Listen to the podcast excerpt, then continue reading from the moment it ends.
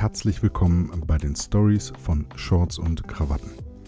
Mein Name ist Matthias Morawetz und ich spreche hier mit Persönlichkeiten und spannenden Unternehmern aus der Region Niederberg und darüber hinaus. Auch dieses Mal werden wir wieder präsentiert von den Wirtschaftssenioren Niederberg, einem Verein junger Unternehmer, und begeben uns auf die Suche nach spannenden Lebenswegen, Erfolgs- und auch Misserfolgsstories, dem Streben nach Wachstum und wie man eigentlich so wird, wie man ist. Heute sitze ich gegenüber von Katrin Lohner. Katrin ist seit zehn Jahren selbstständig als Coach und Trainerin unterwegs. Nach Stellen in Industrie- und Personalunternehmen kümmert sie sich nun um die berufliche Persönlichkeitsentwicklung vieler Führungskräfte und bereitet sie in Business Coachings darauf vor. Wie viel Psychologie darin steckt und welche Eigenschaften eine Führungskraft eigentlich haben sollte, erfahrt ihr jetzt. Katrin, schön, dass wir bei dir sind. Ja, schön, dass du da bist. Heute. Äh, du bist jetzt seit 2010 im Prinzip selbstständig und äh, ähnlich ja. wie, wie ich arbeitest du täglich mit Menschen. Ja, in der Tat. Ich brauche das mittlerweile, habe ich so ein bisschen festgestellt. Ich, äh, wenn ich nur reine Produktfotografie oder ähnliches mache, mhm. dann äh, komme ich sehr schnell an meine Geduldsgrenzen im Prinzip. Hat sich das bei dir schon immer so ein bisschen abgezeichnet, dass du gerne mit Menschen arbeitest? Ja, absolut. Ähm, soll ich ein bisschen ausholen? Ja, in gerne, der, natürlich. In der Ausbildung schon. Ähm, das wäre meine Frage gewesen. War das früher als, als, als Kind im Prinzip schon absehbar oder warst du da sehr kommunikativ? oder wie, zu wie kommunikativ? ähm, also ich war, glaube ich, tatsächlich immer schon sehr gesellig. Wenn man so ganz, ganz, ganz weit zurückguckt, dann sagt man, bei Lonas stand die Klingel nie still. Ja. Also es war, ich habe ja einen viereinhalb Jahre älteren Bruder okay. und ähm, verbunden seine Freunde und meine Freunde. Also es bei uns war immer Action. Und als mein Bruder dann auszog, wurde es mir dann auch echt sehr schnell sehr langweilig.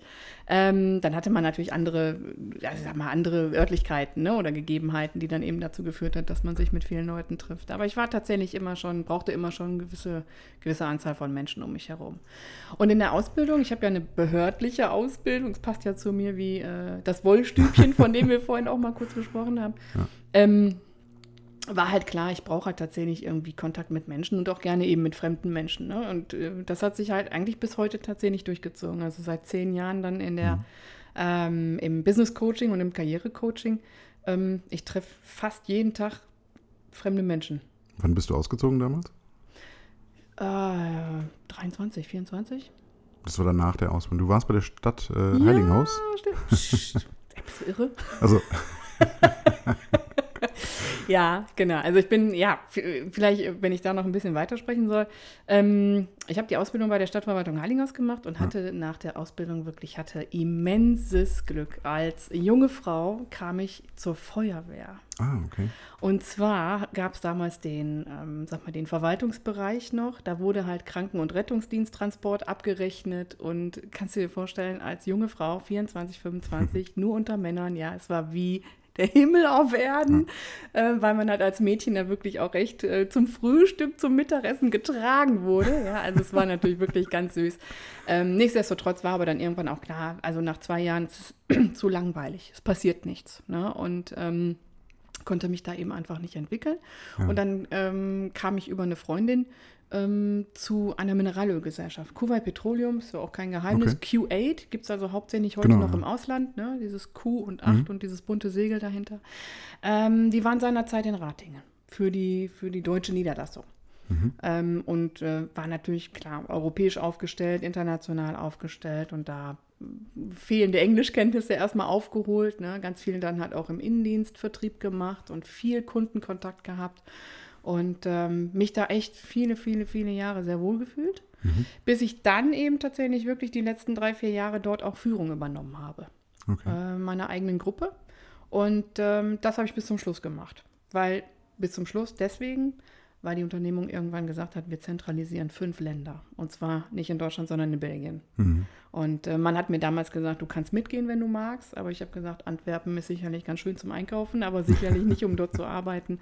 Ähm, ja. Und das war halt auch tatsächlich der Startschuss zu sagen, okay, ich gehe einen Weg weiter.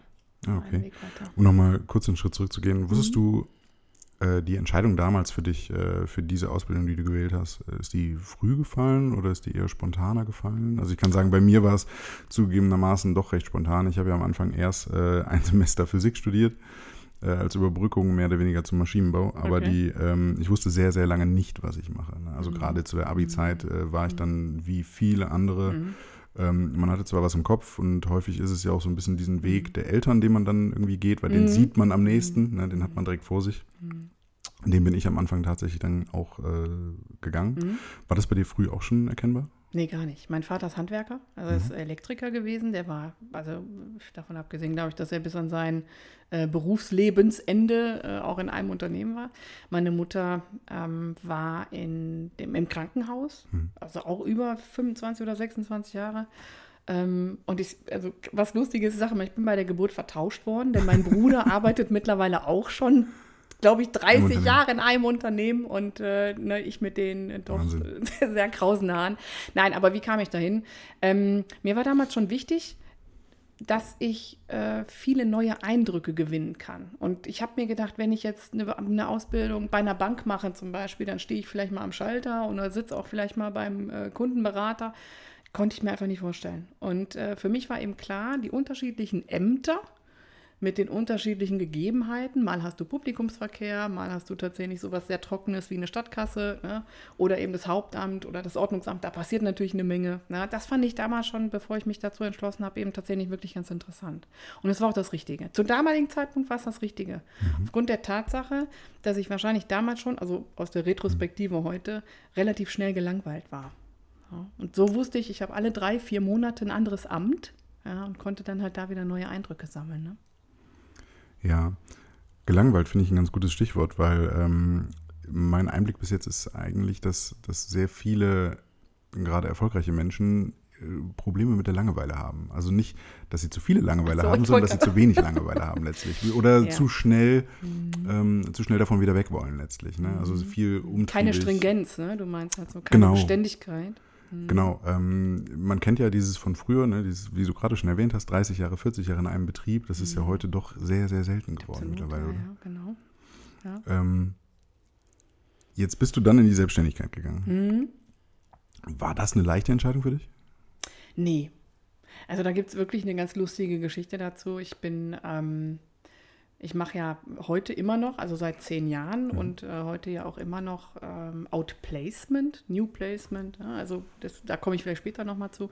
Ähm, unterm Strich ist es eben tatsächlich äh, Unterstützung zur beruflichen Neuorientierung. Also wenn Menschen ihren Job verlieren oder auch selber eben tatsächlich sich beruflich verändern wollen, dann, äh, und es wird halt eben tatsächlich unter dem Mantel des Outplacements gemacht, dann ist das eben, sind das tatsächlich Inhalte. Ähm, wie war die Frage? Ich habe es vergessen.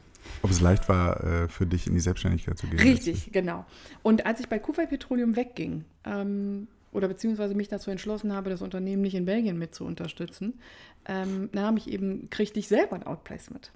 Witzigerweise sogar bei dem Auftraggeber, der mich heute beauftragt. Also das war ich damals, damals war ich Kundin oder Klientin und heute eben tatsächlich Teil des Teams. Ähm, und dann habe ich meinen späteren Mentor kennengelernt, der ich irgendwann mal gegenüber gesessen hab, bin und gesagt habe, ich glaube, ich mache das, was du machst. Finde das echt so toll und so spannend. Und äh, du kommst mit so vielen Menschen in Kontakt und irgendwie, ich traue mir das zu. Und dann sagte sie, ja, äh, super Tipp, aber nicht ohne, dass du das lernst.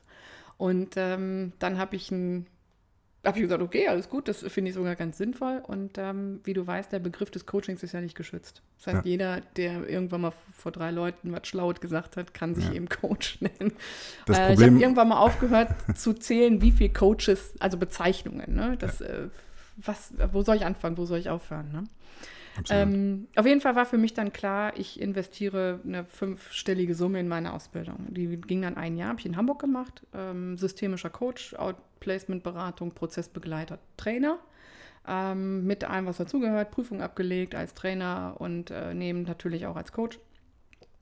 Und ähm, kriegte dann eben über meinen Mentor ja, den Hinweis, du, da gibt es ein großes Projekt in Bielefeld. Ähm, ich kann da nicht hin, das ist fast ein Jahr, wenn du Lust hast, dann würde ich dich da platzieren. Mhm. Und äh, die lustige Geschichte dazu ist, ich saß bei meinem Friseur, er fummelt mir in den Haaren und schnibbelt darum.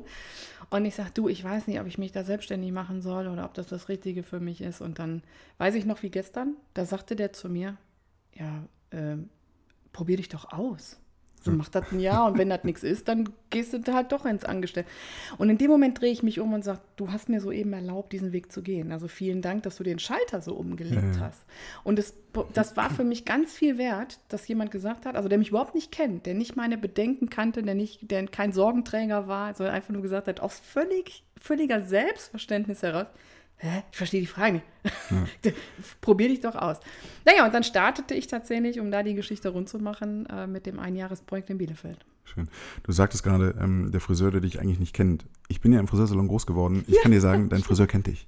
Also, Zu dem Zeitpunkt glaube ich das tatsächlich auch. Ja, ich war ja doch recht regelmäßig da. Der, also der ist heute nicht mehr da an der Stelle. Ich glaube, der ist, weiß ich gar nicht, weggezogen irgendwie nach Mülheim oder so. ja, auch da ist es natürlich unterschiedlich, aber es zeigt mal wieder so ein bisschen, dass ähm, man sagt ja immer, dass die Friseure äh, doch entscheidend sind und sich auch alles immer anhören. Ich finde das immer sehr, sehr spannend, äh, Ja. die, die Geschichten, die ich auch gehört habe letztlich Ja, immer. ja. Äh, das war schon, schon ein tiefer Einblick manchmal. Nicht bei jedem, Ja. nicht jeder möchte so viel preisgeben, Genau, aber ja, ist manchmal richtig, ist das wirklich, sind da Gespräche, die echt äh, sehr interessant und toll sind, muss man sagen. Ja, und interessanterweise das noch zur Ergänzung. Ne? Manche Friseure reden mehr als mancher Klient.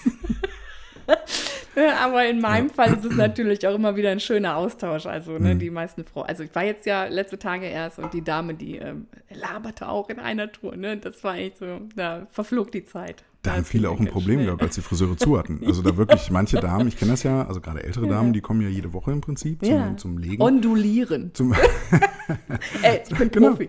genau. Und äh, dann äh, sitzen die da und äh, denen fehlt das, wenn sie nicht diesen Kontakt teilweise Ja, auch haben. Ne? Viele haben ja dann auch später im Alter dann nicht mehr diese sozialen Kontakte und die nutzen dann, oder für die ist das halt sehr, sehr wichtig. Ja, ja, er kennt, kennt eigentlich alles, der Friseur. Ne? Der, ist, Der der, hat wie so eine Art Ehrenkodex für Schwiegenheitsklauseln unterschrieben. Der darf da auch nichts sagen. Ne? Genau. Nee, Genau, aber das war das stimmt. tatsächlich meine Geschichte zur Selbstständigkeit. Ja. Mhm. Und ähm, ich gehe mal davon aus, dass du heute immer noch sehr, sehr glücklich mit der Entscheidung bist, die, In du, der Tat. die du damals äh, getroffen hast. ja, absolut. Hat es dir damals auch, es hat dir ja dann mehr Freiheiten auch sicherlich Mhm. gegeben als, als vorher im Angestelltenjob. Ähm, wie kann man grob sagen oder beziffern, wie viel du die nutzt? Also für dich selber bist du heute, man, man sagt ja gerne, ein Selbstständiger ist ja letztlich immer am Arbeiten. Würdest du sagen, du nutzt auch äh, viele Zeiten für deine Freizeit und für deine Familie, für, für deine persönliche Entwicklung vielleicht? Oder sagst du, du arbeitest letztlich mehr als vorher? Ähm, nee, ich glaube, es ist anders.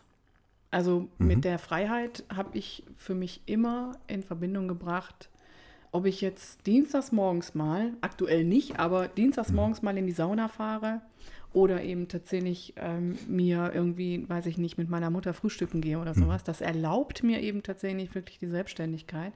Und dafür macht es mir auch überhaupt nichts aus, samstags nachmittags irgendein Training zu konzipieren. Ja. konzeptionieren oder zu konzipieren, ist völlig egal, ja? weil es eben, äh, du, du deklarierst eben nicht dieses 9-to-5-Ding, ja? sondern äh, hast halt eben einfach Freiheiten ne, zu entscheiden, wann du was wie machst. Ja? Und das war für mich immer tatsächlich wirklich, nachdem ich dann in die Selbstständigkeit ging, das der höchste Wert selber entscheiden zu können, wann ich wann wie was mache. Das ist nicht immer möglich. Ja? Das kommt vielleicht auch dazu. Und fairerweise muss man ja auch gestehen, hast du zu viel Freizeit, hast du Sorgen, weil du sagst im Moment, äh, wovon will ich das alles finanzieren, was ich mir da eben in der Freizeit Natürlich. leiste. Ähm, und auf der anderen Seite denke ich halt, ähm, dadurch, dass ich es mir selber einteilen kann, ne? unterm Strich natürlich, Ja. klar, meine Klienten äh, sind auch eben ne, in der, in der, sag mal, in der 9-to-5-Zeit irgendwie für mich erreichbar und umgekehrt. Aber ähm, nee, das finde ich eben tatsächlich wirklich das, das höchste Geschenk eigentlich in der Selbstständigkeit. Ja. Ja. Ähm, kommen wir nochmal auf etwas anderes Thema. Du hast äh, bei dir auf der Homepage einen Unternehmensfilm, einen kleinen. Ähm, der fängt mit einem Hund an, letztlich. Oder beziehungsweise Ja. mit dir und einem Hund. Das ist zumindest das erste Bild, was Ja, man sieht, äh, bevor, man, bevor man den Film startet. Mhm. Ähm, ist dir diese, diese, äh, diese persönliche, dieses persönliche Gefühl sehr wichtig, gerade in, deinem, in deiner Unternehmung? Mhm. Ja. Also, dass man halt Ja. nicht nur ähm, auf dieser klaren, kälteren Businesslinie ist, sondern dass man halt auch familiär rüberkommt? Ähm, ich wollte äh, mich als Person darstellen. Und mhm. deswegen bin ich da auch, also du hast ja den Film wahrscheinlich komplett gesehen. Mhm. Ähm, da gibt es äh, Business-Outfit, da gibt es Tonschuhe, da gibt es einen Mantel, da gibt es eine Jeansjacke, da gibt es den Hund, da gibt es eine genau. Lederjacke. Ähm, aber genau das wollte ich eben auch darstellen. Und äh, dass ich mich mit dem Klienten ja da auch in, äh, das war übrigens in Kaiserswerth, ne? ah, okay. ne? ähm, dann halt auch da in diesem, in diesem Biergarten getroffen habe, war genau das, was ich dann auch zum Schluss sage. Ne? Denn wo wir uns treffen, ist für das Ergebnis eigentlich völlig egal. Und ähm, das ist mir tatsächlich auch wirklich wichtig. Wenn ich heute auf unsere, ähm, auf unsere virtuellen Beratungen schaue, ja, mhm. dann habe ich schon einige Schlafzimmer gesehen. Also Gott sei Dank nur vom, vom, vom, vom Screen her, ne? also vom, von der Mattscheibe her. Aber ähm, wir haben alle eben tatsächlich auch noch ein Privatleben und der Hund, der gehört eben tatsächlich zu mir und ähm, aufgrund der Tatsache, dass ich den immer mal wieder auch mitnehmen kann eben zum Klienten oder wenn ich im Büro bin eben tatsächlich ja. bei meinem Auftraggeber, darf ich den auch schon mal mitbringen und ähm, mir ist das eben tatsächlich auch ganz wichtig, da eine gewisse Leichtigkeit reinzubringen. Mhm. Ich glaube, das ist es unterm Strich auch tatsächlich, weil ich muss, ich sage immer ganz bewusst, Coaching muss nicht schwer sein. Inhaltlich sind es manchmal Themen, die da fließen mhm. Tränen, da kommt Wut, ne? Da ist, ja. na, dann da geht auch viel los unterm Strich. Aber Coaching darf auch leicht sein. Es darf auch leicht sein. Ja. ja? Ohne dass man die Ernsthaftigkeit verliert, ganz klar. Coaching ist ja dann dementsprechend, wenn du das so sagst, auch sehr viel Psychologie, oder? Ja, in der Tat, genau. Mhm. Sehr viel ähm, ja. auch verstehen und zuhören. Nur.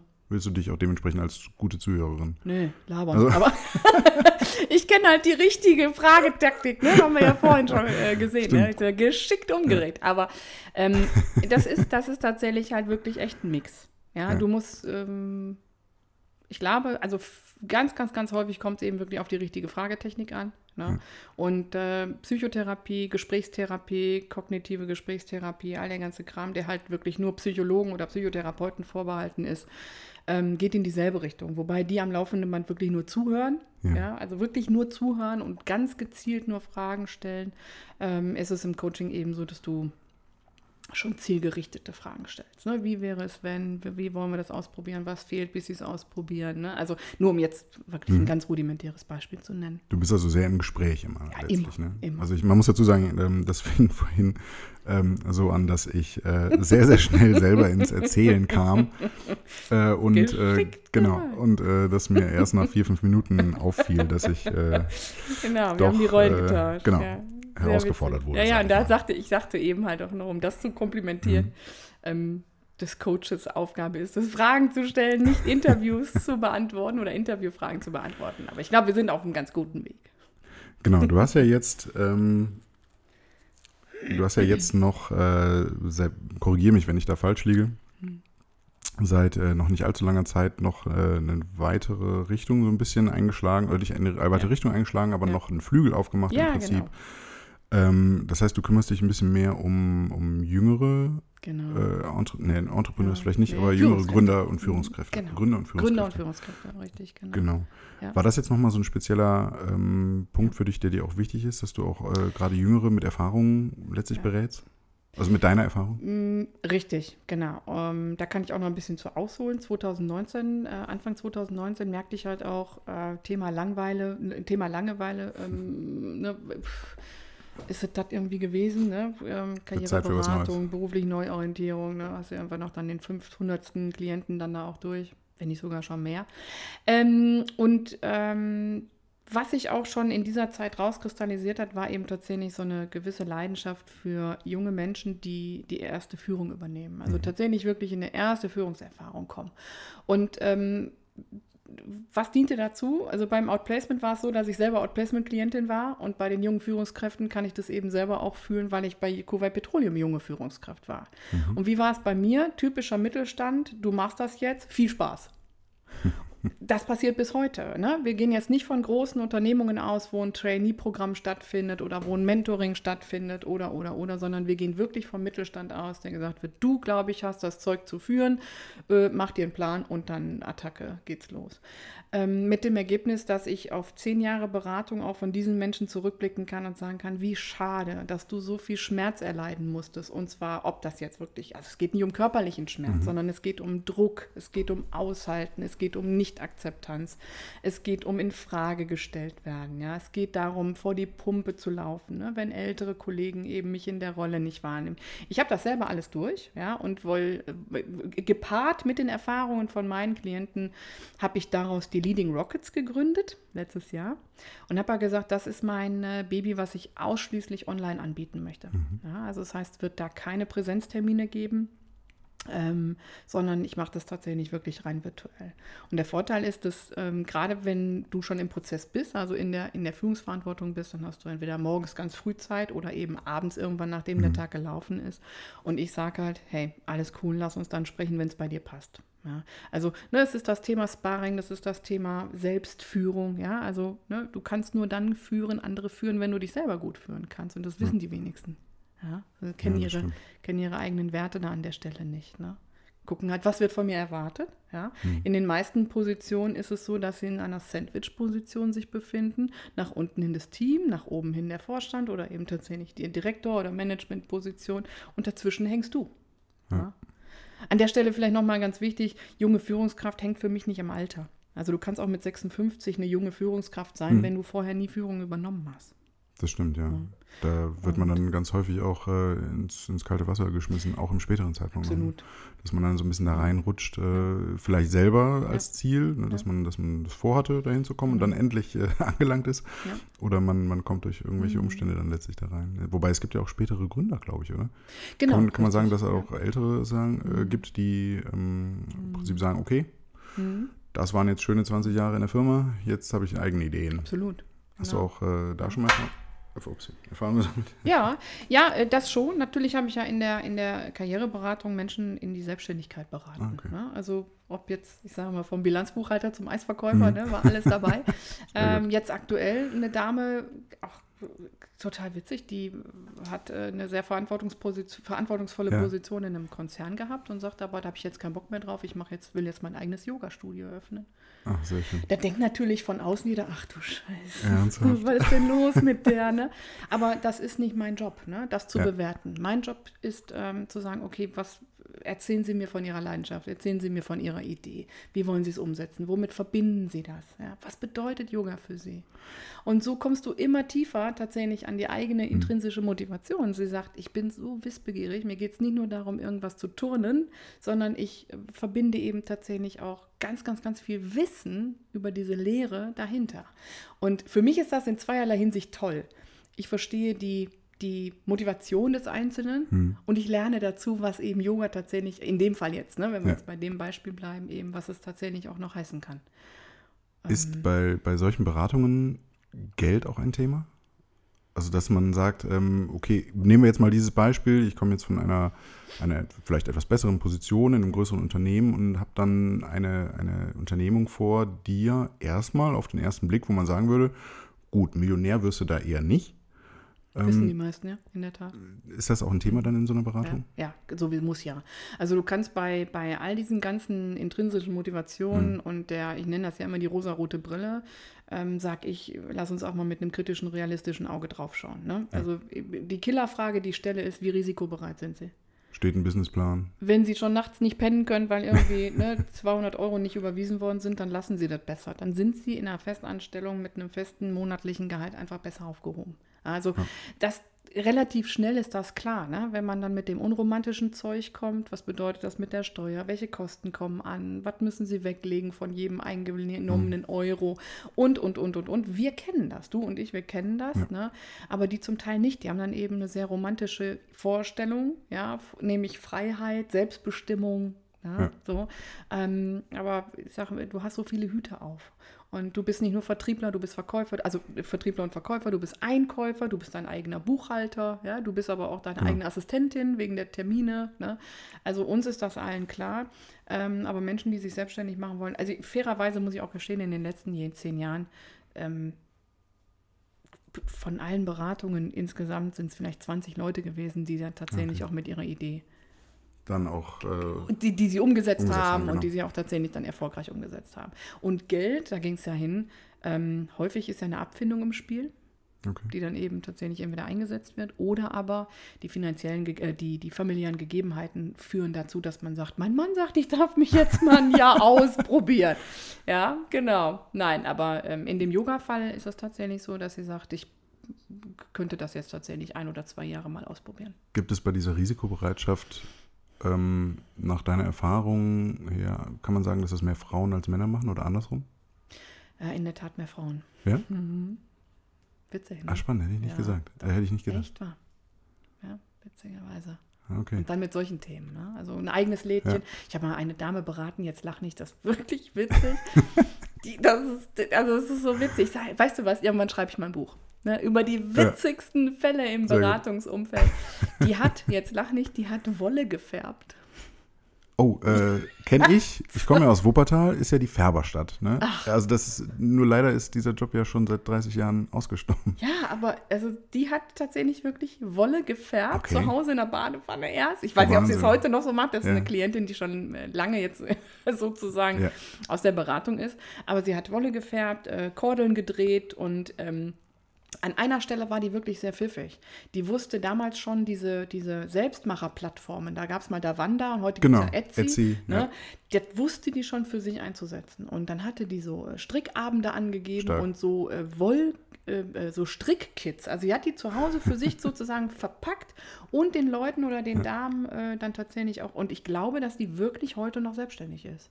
Das finde ich faszinierend. Verrückt, ne? Ähm, dieser, Verrückt. dieser Zugang zu solchen Themen, ähm, auch Wahnsinn. dieses Verkaufen jetzt, wie jetzt über die, äh, ähm, über die Plattform. Shops, äh, Plattformen, mhm. die wir jetzt gerade ja. genannt haben, ja.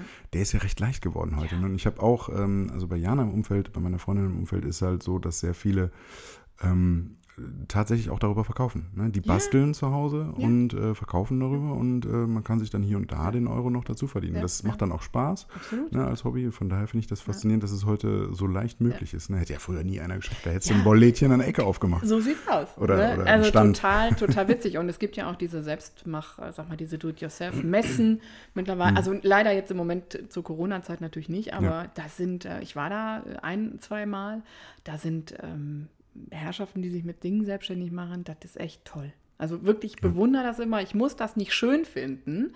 Das ist, ich kann da sehr gut unterscheiden. Ich bin, äh, kann überhaupt nicht stricken, will ich auch gar nicht, aber ich schätze dieses Handwerk dahinter, wenn man so viel Leidenschaft da reinsetzt, dann ist völlig egal, ob du klöppelst oder irgendwas zusammenschraubst oder irgendwas zusammenschweißt. Mhm. Unterm Strich ist ja die, das, was der Mensch damit eben verbindet, so viel mehr wert als das, was am Ende ja. rauskommt. Ja? Und ich kann das gut unterscheiden. Ich muss das nicht alles schön finden, aber ich schätze eben, dass, äh, dass sie sich tatsächlich wirklich ähm, damit beschäftigen. Ja. ja. ja Jetzt bist du ja ähm, Coach und Trainerin mhm. im Prinzip äh, und keine Psychologin, ganz mhm. klar. Mhm. Äh, bei Psychologen sagt man ja häufig, mhm. Haben selber sicherlich, sicherlich zu Unrecht, darauf wollte ich, na, nee, da wollte ich nicht ganz hinaus, wenn auch nur fast. Ähm, nein, man sagt so ein bisschen, dass, dass so der erste Einstieg damals so die Interesse an den eigenen Problemen so ein bisschen war. Mhm. Ähm, machst du dir manchmal äh, Gedanken über deine eigene Jobwahl? Das ist super, das ist super, das ist super. Das ist so witzig, ich muss gerade wirklich lachen, weil äh, damals in der Ausbildung ist, äh, therapieren uns alle selber. Ne? Also dafür macht man eben Coaching, dafür macht man eine Coaching-Ausbildung. Ja. Äh, also ohne Quatsch, es ist genauso wie du sagst. Ne? Du wirst da natürlich, du lernst auf der einen Seite die Methodik, ja, mhm. und auf der anderen Seite bist du mit den, mit den äh, anderen äh, Absolventen oder Studierenden in dem Fall eben äh, so eine eingeschworene Gruppe und äh, gehst an deine eigenen Baustellen. Ne? Also ja. das ist echt, das, das ist so. Ja, ja, das ist so. Die Wahrheit ist, haben alle einen am Helm. Ha, jetzt ist es raus. Jetzt ist es raus, genau. Aber es ist tatsächlich so. Also du wirst da wirklich mit deinen, ähm, also im Coaching sprechen wir ja ganz liebevoll nicht von Schwächen, sondern von ja. Entwicklungsfeldern. Natürlich. Natürlich. Ja, was soll ich sagen? Also, ist, also, da lernst du deine Entwicklungsfelder kennen. Ja. ähm, Schwächen findest du, jede Schwäche sollte ausgemerzt werden oder denkst du, dass auch eine Schwäche auch im beruflichen Umfeld auch durchaus Sinn machen kann? Ja, ich spreche da ja auch ganz häufig drüber. Ne? Die Menschen, ja. mit denen ich in Kontakt komme, die sagen, ich habe da Schwierigkeiten, mit über Schwächen zu sprechen. Und ich sage, ehrlich, warum? Also wenn ihr auf, wenn du, ich, wenn wir auf uns selber gucken, mhm. und ich glaube, dass, also hoffe ich jedenfalls, dass wir uns wirklich gut kennen. Jeder Einzelne ja. sich selber gut kennt.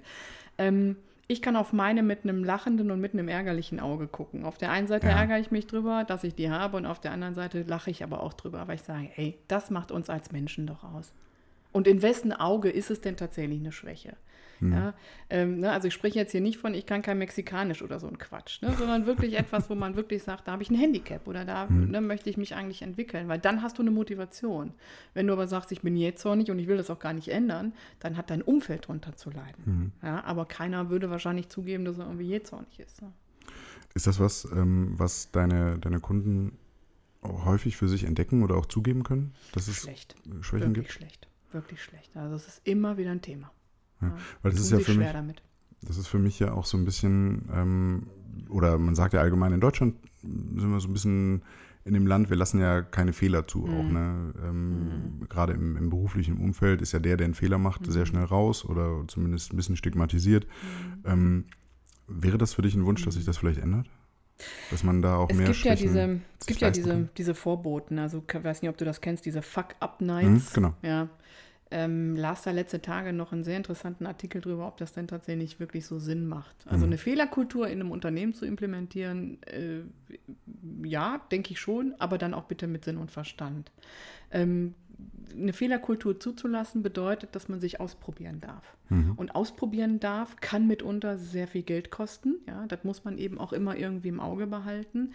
Ähm, Fuck-Up-Nights, da fehlte, also in diesem Artikel, ich kann das nicht für mich beschreiben, aber zumindest war es in dem Artikel weitergegeben oder, oder äh, beschrieben, ähm, dass dort wenig Pack an war, was man daraus gemacht hat. Ja, also ich bin zwar als Unternehmer gescheitert und habe irgendwie schon mal eine halbe Million Euro in den Sand gesetzt, aber haha, dann ging es mit einem anderen Unternehmen weiter und da bin ich jetzt total erfolgreich. Okay, wie hast du es denn geschafft? Was nimmst du denn aus diesen Fehlern mit? Was hast du denn daraus gelernt? Ja, was ist dein Pack an? Ne? Wo, wo setzt du an? Ja, also das ist zurück zur Thematik der Schwächen. Wenn ich um was ganz Profanes zu nennen, wenn ich aktuell keine Autos lackieren kann und mir aber wünschte, ein Auto lackieren zu können, dann ist es ja immer noch mal mein Antrieb und dann kann ich sagen, diese Schwäche habe ich ausgemerzt. Aber wenn es etwas Persönliches ist, dann muss ich, glaube ich, tatsächlich da auch mit jemandem dran arbeiten, der mich spiegelt. Ja, und halt sagt, okay, wie, wie guck mal aus den Augen der anderen, ne? Wie fühlt sich deine Schwäche für andere an? Ist es denn für dich eine Schwäche oder nennst du sie nur, um in Ruhe gelassen zu werden? Ne? Ja, ich glaube, oder ich kann mir gut vorstellen, dass ähm, Gute Frage. letztlich durch diese, ähm, durch diese, durch dieses Fehlen dieser Fehlerzulässigkeit, sage ich einmal, dass dadurch halt ganz schnell das auch so ins andere Extrem um überkippt, ne? dass halt das fehlt, wie komme ich dahin? Es ist halt ganz schnell dann, oh, ha, hier, ich habe einen Fehler gemacht, wie du vorhin schon sagtest, ich genau. habe einen Fehler gemacht, aber alles cool, Ja, den ja. habe ich, äh, ich mache es jetzt nächstes Mal anders. Ähm, es- man muss sich, glaube ich, schon so ein bisschen äh, äh, dazwischen den Weg dafür entscheiden.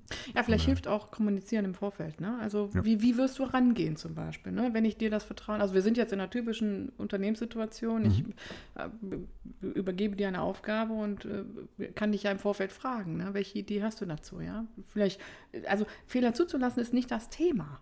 Sondern die Frage ist halt, lasse ich dich jetzt komplett ins Leere laufen und sage, du, du hast mein volles Vertrauen, du kannst ja jetzt machen, was du willst. Da muss ich damit rechnen, dass es unterm Strich auch sehr teuer ist. Wenn ich aber sage, lass uns mal im Vorfeld über deine Taktik sprechen oder lass uns morgen sprechen, nachdem du dir eine Idee irgendwie formuliert hast, ähm, wie du vorgehen kannst. Die kann immer noch in die Hose gehen. Ja, aber dann hast du sie wenigstens mal besprochen. Ne? Ja, das stimmt. Ähm, hast du in der ganzen Zeit im Prinzip, hast du Veränderungen in den Unternehmen feststellen können oder gerade auch mit den Mitarbeitern in, im, im Umgang mit den Mitarbeitern? Ja, Führung. Ist es schlechter? Ist es besser geworden? Kann man das pauschal sagen? Ich oder glaube, das nur. kann man gar nicht sagen. Also jetzt gestern erst wieder die neuesten Trends in der Führung gelesen, Mhm. ähm, was mich so ein Stück weit auch langweilt. Da sind wir wieder bei der Thematik, weil ähm, das kriegt immer, das Kind kriegt immer nur irgendwie einen neuen Namen. Mhm. Ja, also, ne, guck mal, jetzt in der Corona-Zeit ging es darum, ähm, äh, Teams in irgendeiner Form zu leiten, die sich nicht sehen, ne, wo du keine Kontrolle hast. Ja, braucht Führung denn heute überhaupt noch Kontrolle? Der eine sagt ja, der andere sagt nein.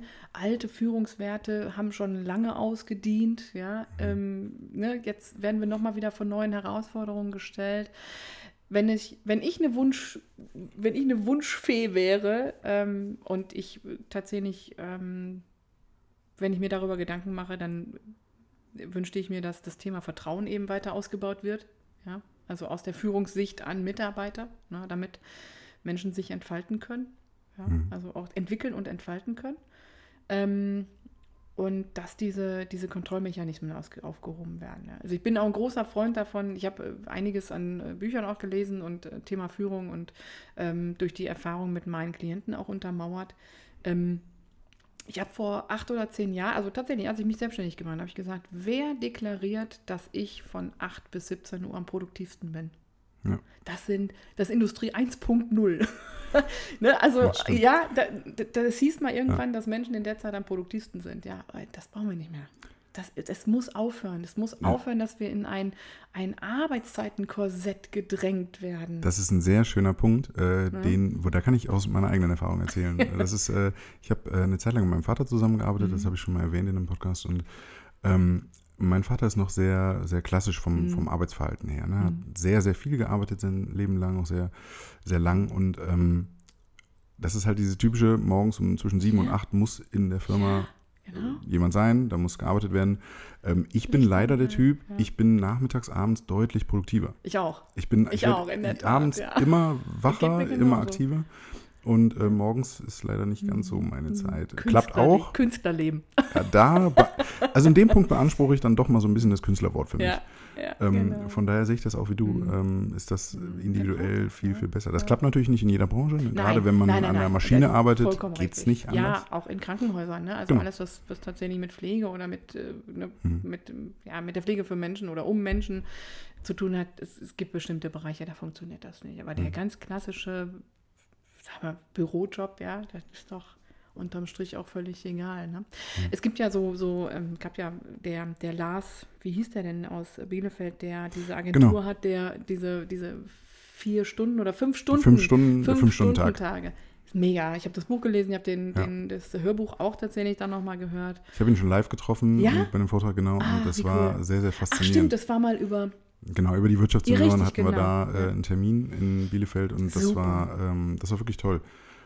Mhm. Gleichwohl muss man auch sagen, dass äh, auch das an dem Abend schon ganz klar wurde, das mhm. klappt nicht mhm. überall. Ne? Da mhm. saß noch jemand äh, von einer größeren Bank zum Beispiel neben mir, der sagte schon, dass äh, es eher unvorstellbar ist, das eins zu eins so übernehmen, äh, so zu übernehmen. Ne? Da geht es um diese fünf Tage, äh, fünf Stunden, über den Fünf-Stunden-Tag, wo aber letztlich im Prinzip fast alles andere halt nicht mehr erlaubt ist, dieses genau. Zwischenmenschliche, was man vorher ein bisschen hatte, um in diesen fünf Stunden hochproduktiv zu sein. Ja. Das funktioniert, ja. denke ich auch, in, in, den meisten mhm. Zweigen, nicht allen. Mhm. Ähm, aber es ist eine spannende Theorie. Mhm. Ja, total. Jetzt nochmal ganz kurz zurück zu dem ähm, Vertrauen, was du gerade hattest, ne? Mhm. dass ich das, mhm. das so ein bisschen dein Wunsch ist, dass sich das so ein bisschen noch steigert. Ähm, ist äh, das nicht auch sehr, sehr immer abhängig von der Person, die da steht? Weil das ist ja auch ja, dann eine Fähigkeit letztlich, Sachen ja. abzugeben. Ja. Ne, das ist ja. die Bedingung dafür. Wenn ich jemandem vertraue, muss ich auch kein Problem damit haben, dass der das macht. Ja, letztlich. aber da bin ich ja wieder mit den Leading Rockets unterwegs und sage, ich möchte Führung besser machen. Ah, okay. Ja, ich möchte Führung besser machen. Ich möchte Führungskräften das Gefühl geben, du kannst vertrauen. Mhm. Das ist, ne, das, also ich komme nochmal zurück zu der Thematik, wenn du dich selber gut führen kannst, kannst du andere erst führen. Du hast eine Verantwortung für andere Menschen. Wie willst du es ausbauen? Kommt sowas dann immer sehr, sehr individuell bei dir im Gespräch ja, oder hast du auch so gewisse äh, Vorgaben für dich, die du dann gerne so mit einbaust? Nee, eben nicht. Also ich muss den Menschen begreifen. Da sind mhm. wir dann wieder in einem klassischen Coaching-Prozess, ne? dass ich halt sage, wie bist du aufgestellt, was sind deine Werte? Viele kennen ihre Werte überhaupt nicht. Also, ja. ne, wat, wie, habe ich mir nie Gedanken drüber gemacht. Solltest du aber vielleicht, ne? bis zum nächsten Termin. Ja? ja. Ähm, äh, aber genau darum geht es. Welche Werte hast du? Wenn deine nicht zu deinen Mitarbeitern passen, dann hm. wird es schwierig. Ja, also ne, auch das durchzuspielen ne, mit einem mit Sparringspartner. Ich ja. glaube, das ist auch das, was es eben immer wieder ausmacht für mich in der Zusammenarbeit grundsätzlich, Augenhöhe. Gehört für dich bei deinen, um auch auf diese Augenhöhe zu kommen, gehört für dich bei deinen äh, Kunden auch der, äh, das Private dazu? Also, dass du sagst, äh, okay, es kommt natürlich auch immer so ein bisschen darauf an, wie sich die Person entwickelt, wie dieser private Background ist, oder ist es bei dir schon sehr auf das, äh, auf das Business fokussiert? Ja, als Coach hört man natürlich auch viel zwischen den Zeilen. Ne? Mhm. Also du, du nimmst Glaubenssätze durch, weg wahr. Ähm, du hörst zwischen den Zeilen, wie sie zum Beispiel aufgestellt sind. Ne? Letzte Tage sagt eine Klientin, ich bin alleine. Okay, was bedeutet das? Ne? Nein, also alleine heißt wirklich beide Eltern verloren, keine Geschwister, es gibt keine Familienangehörige mehr. Ähm, das kriegst du dann halt so mit einem Nebensatz äh, raus. Und dann hast du natürlich auch schon eine Schublade auf und denkst, ach du Scheiße, mhm. ähm, hm, haben sie wenigstens Freunde oder so. Ne? Also das ist so der private Teil, der immer wieder mit einspielt. Ne? Oder Klienten erzählen, wo sie demnächst in Urlaub hinfahren, äh, ob sie mit dem Camper fahren oder im Robinson Club Urlaub mhm. machen es geht nicht um Schubladen, die man aufmacht, ne, sondern du lernst dann natürlich auch immer wieder ein bisschen mehr ähm, kennen, um den ganzen Menschen auch tatsächlich zu begreifen. Denn ich, also die Erfahrung, die ich gemacht habe, ist, keiner ist nur Führungskraft und nur Ehemann oder nur mhm. Ehefrau oder nur Mutter oder nur Pferdebesitzer oder was auch immer, sondern wir sind eben tatsächlich, wir werden immer ganz, ganz viele Rollen wahrgenommen. Und ähm, gerade auch in einer klassischen Konfliktsituation, ob jetzt privat oder auch in der Führung, äh, wie reagierst du? Hm. Immer wieder spannend. Jetzt hast du ja doch viele Führungskräfte schon so ein bisschen erlebt. Mhm. Ähm, gibt es quasi einen entscheidenden Skill oder eine Eigenschaft, die du, wenn du jetzt dich entscheiden müsstest, die du dann rausstellen würdest, was auf jeden Fall da sein sollte?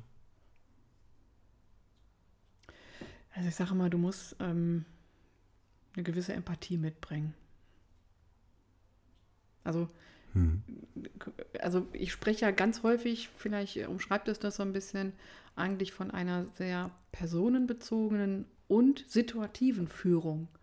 Denn wenn ich weiß, was für dich als mein Mitarbeiter gut ist, muss das für deinen Nachbarn oder für das andere Teammitglied nicht genauso gut sein. Und es bedeutet, jeden Einzelnen in meinem Team zu kennen, ist erstmal die Höchstleistung. Das bedeutet, ja. dich kriege ich vielleicht eben über weiß ich nicht, über eine Gehaltserhöhung, mhm. während ich dem anderen sage, und du kriegst den, weiß ich nicht, den Schlüssel fürs Hauptbüro oder was, keine Ahnung, ja, ja. und gib eben damit eben das Gefühl, dass ich da maximalstes Vertrauen habe. Bei dir erreiche ich vielleicht, dass du sagst, ey, weißt du, cool, ich bin hochmotiviert, ich mache da jetzt nochmal irgendwie eine Schippe drauf und derjenige, der halt das, äh, den Schlüssel fürs Büro bekommt, der sagt halt, ich weiß dein Vertrauen zu schätzen, ich würde dich nie im Leben äh, mhm. ähm, enttäuschen. Also situativ und auch eben personenbezogen zu führen, führt dazu, dass ich erstmal Interesse an einem Menschen habe, für den ich Verantwortung übernommen habe äh, und, den ich, und dem ich dabei helfe, ihn zu entwickeln. Wir sind, also ähm, ich habe das letzte Tage ganz nett umschrieben, äh, weil ich ein äh, Meetup hatte in mhm. Solingen im Coworkit, habe ich gesagt, Führungskräfte sind Dienstleister für ihre Teammitglieder. Viele definieren sich nur über die Rolle, Matthias, weißt du? Da geht es ja, ich bin Führungskraft, ey, mhm. Entschuldigung, ich, ich darf entscheiden, ja. Mhm. Ich bin Boss. Ne? Bei mir steht da irgendwie ein Titel auf der Visitenkarte. Und ich stelle das natürlich am Anfang erstmal sofort auf den Kopf ja. und sage, okay, was sind deine Wünsche in der Rolle? Ne? genau. Und ähm, das bietet, aber nochmal, ich kann es immer nur sagen, sehr wertschätzend, sehr zugewandt für meine Klienten und ja. auch immer mit einem gewissen verschmitzten äh, ne, genauso wie ich halt eben einfach auch bin. Ne? Diese Ernsthaftigkeit die ist wichtig, aber in der Sache eben tatsächlich wirklich lache ich auch immer viel. Wie wichtig würdest du in dem Zusammenhang, oder nicht nur in dem Zusammenhang, aber auch ähm, im Prinzip so Netzwerke wie jetzt hier bei uns die Wirtschaftssenioren einschätzen für Führungskräfte? Ja, sind ja genug da, ne? Also ne, wir, sind ja, wir sind ja tatsächlich eben auch ein, ein ganz großer Kreis von, von Führungskräften, ja. von Entscheidern, ne, manchmal sogar Gründer, manchmal überne also äh, Nachfolger, ne, hatten wir ja letzte Tage da mit Felix, ähm, eine Nachfolgersituation. Ähm, und solange ich eben tatsächlich Verantwortung für einen anderen Menschen übernehme, also im Kreis, also auch in den anderen Kreisen, weiß ich, dass wir ganz, ganz, ganz viele Führungskräfte da haben. Aber ob die alle gut sind, weiß ich nicht. Ich komme ja nicht in die Unternehmungen. Ich darf ja, nein, also. Ja. nee, aber gerade auch äh, wegen, wegen des Austauschs, meine ich. Ne? Das ist mhm. ja dann für eine Führungskraft, ähm, mhm. entweder kann man das natürlich über einen Coach machen, dass man ja. sagt, okay, man, man bekommt noch ein bisschen ja. Input oder vor allem auch Reflexion. Oder aber so Netzwerke sind ja dann auch mhm. letztlich eine Möglichkeit, um sich zumindest äh, mal mit Gleichgesinnten dann die genau. Reflexion genau. eventuell Genau, ich glaube, dass das auch gemacht wird. Ja. Ne? Also ich werde wahrscheinlich, äh, oder, oder andersrum, also es gibt einige, die mit mir natürlich im Austausch stehen. Mhm. Ne? Klar, das äh, ist auch überhaupt völlig in Ordnung und soll ja auch so sein. Mhm. Ähm, ich kann nur sagen, was mir damals in meiner Führungsrolle gefehlt hat, war wirklich so ein Austausch zwischen Gleichgesinnten. Dass Mhm, man genau. jemanden hat, der halt wirklich sagt, sag mal, wie hast du dich denn damals eigentlich gefühlt? Oder was, wie gehst du denn damit um? Was machst du denn eigentlich mit den Erwartungen? Hast du selber erwartet? Ne, also es ist einfach wirklich ein Austausch auf Augenhöhe mit Gleichgesinnten, die sagen, ey, mach dich da locker, alles ist cool, das fügt sich ein, ne? du bist da auf dem richtigen Weg. Und ähm, ich glaube, dass es das gerade bei den Junioren eben äh, tatsächlich auch eine große Rolle spielt, dass man sich darüber unterhält. Andere Frage noch. Wie wichtig ist dir Social Media? Super wichtig. Also die Leading Rockets machen ja also ausschließlich Mhm. über, äh, über, über ähm, Online-Plattformen.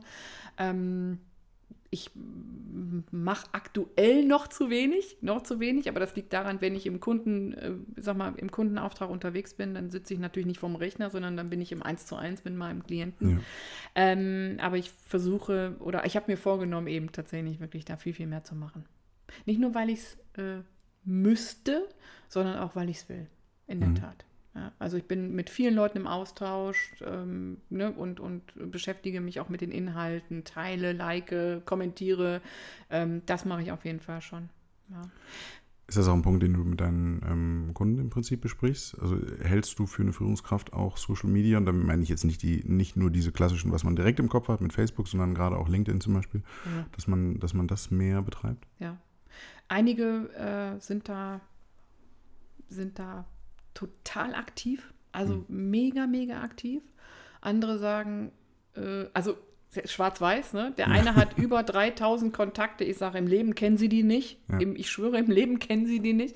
Und andere sagen, von mir gibt es nichts im Netz. Ich will das nicht. Das ist nicht mein gibt's Medium. Und er hat also immer noch, immer Mhm. noch. Ja, ähm, ich komme dann immer mit Zahlen, ne, sag Mensch, äh, 14 Millionen Menschen hier, 17 Millionen Menschen da, ne, Mhm. weltweit 660 Millionen Menschen, die ein LinkedIn-Profil haben, also soll schon irgendwie was bedeuten. Ja. Ähm, gibt aber tatsächlich wirklich, äh, Matthias, Maschinenbauer, diese Woche erst mit zu tun gehabt, die gesagt haben, nein, ich möchte das nicht und das ist nicht so meins. Ich sage, ja, mir völlig egal. Also grundsätzlich ähm, muss ich ja fairerweise gestehen, ich zwinge niemanden dazu, so ein, so ein Profil zu haben. Ja. Denn äh, ich, liebenswerterweise spreche ich auch immer von U-Booten. Also es sind Menschen, die dann mal ein Profil angelegt haben Ja. und dann nur hochkommen, wenn mal jemand eine Kontaktanfrage schickt, um Ja, dann genau. zu sagen, nee, kenne ich nicht. Da, da, das will ich nicht. Das ne? Also, dass auch ein soziales Netzwerk immer vice versa funktioniert, ja? durch Aktion und Reaktion. Ne? Das ist vielen eben einfach zu viel, ja, die wollen nichts preisgeben. Da sage ich ganz im Ernst, wenn sie eine Bewerbung wegschicken, wo ihre Gehaltsvorstellungen drin sind, wo ihre E-Mail-Adresse angegeben ist und ihr Geburtsdatum und sogar noch ihren Familienstand, haben sie ein größeres Problem, als wenn sie ein äh, Xing-Profil hochladen. Ne? Ja, es stimmt. macht dann immer auch was in den, äh, ne, in den Köpfen der Leute, aber ähm, zwingen tue ich da niemanden zu. Ich sage halt, wenn sie ein gutes Netzwerk haben, ich habe äh, Menschen beraten, von, vom Lagerlogistiker bis hin zum Bereichsleiter einer Bank. Äh, unabhängig natürlich davon, dass die Gehälter Mhm. von X bis Y sind. Ähm, kann es sein, dass der Lagermitarbeiter deutlich besser verdrahtet ist als der Bereichsleiter einer Bank. Der hat vielleicht innerhalb der Bank, kennt er jeden, der weiß sofort, an wen er irgendwie was, äh, wen er angeben muss, damit er irgendwas bekommt. Aber der Lagerleiter ist, trainiert eine Jugendmannschaft beim Fußball, der ist im Berufs-, äh, im, im Sportkegelclub, äh, der hat einen Stammtisch mit seinen Jungs, also was auch immer. Und äh, der sagt, Freunde, ich verliere hier meinen Job äh, oder ich habe keinen Bock mehr auf das Unternehmen und dann sagen drei, Ich du. Frank, pass auf, äh, hier, hier ruf mal den an und so. Also man wundert sich. Ja. Hm. Viele Menschen fällt das gar nicht erst ein. Das heißt, Vernetzung allgemein, kann man sagen, ist halt ultra wichtig, ne? Unbedingt. Unbedingt. Und nochmal dazu eben halt, ich glaube, man muss unterscheiden. Das ist aber mein eigenes Thema. Wenn ich eine Anfrage bekomme von irgendeinem komischen Honk, der äh, der Meinung ist, ich helfe Coaches und Trainern irgendwie Social Media mäßig, dann tschüss, brauche ich nicht. Ne? Wenn aber da jemand bei ist, der ähm, vielleicht HR-Spezialist ist, ne? oder eben tatsächlich auch Autor oder sonst irgendwas, dann gucke ich mir das an, denke, ja, das ist eine spannende Vernetzung, kann auf jeden Fall auch beiderseitig sich irgendwie befruchten, dann finde ich das ganz cool. Ja. Okay. Nutzt du ähm, die ganze Social Media ähm, Bereich im Prinzip mehr privat oder mehr beruflich? Kann Mhm. man das sagen? Also für die Coachability habe ich eine Facebook-Seite, für die Leading Rockets habe ich eine Mhm. Facebook-Seite. Ich habe natürlich mein privates Profil. Ähm, da mache ich, also eigentlich bin ich nicht so der viel Verteiler da an der Stelle, aber ich bin da sehr, sehr aktiv im Sinne von, ich gucke mir es jeden Tag an und äh, gebe da mal was rein. Äh, Xing wird für mich, ähm, nimmt immer eine untergeordnetere Rolle ein. Mhm. Ja, es liegt aber eben daran, dass ich sie als Anbieter mittlerweile relativ äh, unattraktiv finde, mit dem, Ja. was sie eben alles reglementieren und ne, das ist halt, naja, und ähm, LinkedIn wird halt eben tatsächlich, da ist mein Netzwerk, ne, hauptsächlich unterwegs. Und ähm, noch, habe ich ja gerade gesagt, meine, auf meiner To-Do-Liste steht hier, ich muss da mehr machen. Genau. Sehr gut. Ähm, kommen wir so langsam so ein bisschen zum Ende. Mhm. Ähm, ich habe äh, in letzter Zeit immer, oder ich habe eine Frage äh, zum Ende hin. Und zwar, äh, wenn ich dir jetzt äh, eine Möglichkeit gebe, irgendwo ein Unternehmen zu starten. Ne? Du hast, äh, bekommst Startkapital, bekommst eine Halle oder was auch immer du brauchst und äh, du wirst nicht mehr Coach Echt? oder kannst nicht mehr coachen Dann in dem Sinne. ich. Ja, jetzt ist die Frage, was? Was würdest du gründen? Hättest du irgendwas im Kopf, was du gerne machen möchtest? Was wäre so dein, dein Wunsch abseits von dem, was, was du letztlich gerade machst? ähm, die Antwort ist frei, ne? Die Antwort ist völlig Also frei. ich muss, ich muss wirklich ehrlicherweise sagen, dass ich das, was ich mache, immer noch als meine Leidenschaft bezeichne. Aber ich würde es auf Sylt machen. Auf Sylt. Mhm. Also äh, was, was für mich halt eben tatsächlich der nächste Schritt ist, ja, was zu dem passt, was du gerade gefragt hast, ist eben nicht nur Freiheit Ja. zu besitzen, sondern eben tatsächlich auch Ortsunabhängigkeit zu besitzen. Und ähm, zu wissen, dass ich nur virtuell arbeiten kann. Ja. Bedeutet für mich, ich kann in Holland sein, äh, ich kann auf Sylt sein, ich kann auf Mallorca sein, ich kann aber auch im, Ja. in der Schwäbischen Alb sein, völlig egal wo. Aber das ist für mich noch so das Endstadium. Das, was ich tue, bereichert mich jeden Tag. Das ist ganz witzig, dass du Sylt sagst, weil ähm, ich wollte eigentlich sagen, ich komme jetzt nicht mit der Frage, was nimmst du mit auf eine einsame Insel? Jetzt ist Sylt, nicht, einsam, aber eine Insel. Genau, genau. Nein, aber da bin ich ja jedes Jahr. Ähm, und äh, war da mal vor ganz, ganz vielen Jahren mit meinem damaligen Freund und ich habe ich hab Westerland kennengelernt Mhm. und habe gedacht, nee, ja, pff, du, Essen ist auch schön, Ja. ähm, wegen der Hochhäuser und äh, ne, also was, was ist Westerland, ne? Und ähm, naja, aber dann, Jahre später kam ich eben nochmal auf die Insel und dann ähm, habe ich mich tatsächlich nochmal neu verliebt und äh, frisch verlebt. Und ich mag die Insel einfach so, so Ja. gerne äh, vom Norden bis in den Süden und ähm, muss da mindestens einmal im Ja. Jahr hin. Vitamin C. Sehr gut. ähm, das habe ich verstanden, das ist deine größte Leidenschaft Ja. gerade und das machst du sehr gerne. Aber was Ja. würdest du machen, wenn das nicht mehr ginge? Aus irgendeinem Grund. Da würde ich wahrscheinlich Klamotten verkaufen oder was. Ja. Keine Ahnung. Also irgendwie eine eigene, eine eigene Boutique haben oder so. Also gibt. Also gibt jetzt nicht so Tat- das, ja. wo du sagst, okay, das ist ein großes Hobby, das würde ich gerne beruflich machen. Ja, Beispiel was ich ja, ähnliches. was ich ja hier zu Hause mache. Ich bin ja auch ein kleines Handwerkermädchen. Ne? Ich kann ja bis auf äh, Elektro und alles habe ich ja alles selber gemacht. Ne? Also ich habe wirklich stark. tatsächlich eine Handwerkerseele Ja. und ähm, äh, tapezier und streich und klöppel an Mhm. und baue irgendwas zusammen und schraube auch irgendwas an. Äh, und IKEA-Anweisungen oder Anleitungen sind für Mhm. mich ja das, das brauche ich nicht, ne? Ich versuche mich da irgendwie selber durch. Also das kann ich, glaube ich, schon ganz gut. Und das ist, hört sich blöd an, aber das ist, ähm, wir sprachen vorhin über unsere Leidenschaft für Podcasts Genau. und Hörbücher.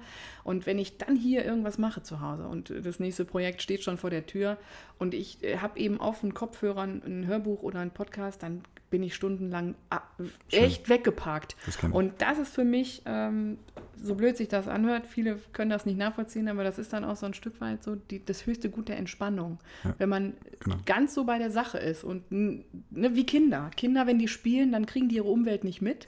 ja? Und wenn ich dann irgendwie was äh, ne, ansäge oder zusammenbaue und ich habe dann irgendwie so ein Hörbuch auf den Ohren, dann Kind. ist mir das, dann ist es, dann geht's mir genauso. ne? Dann blende ich den Rest aus. Sehr schön. Ja.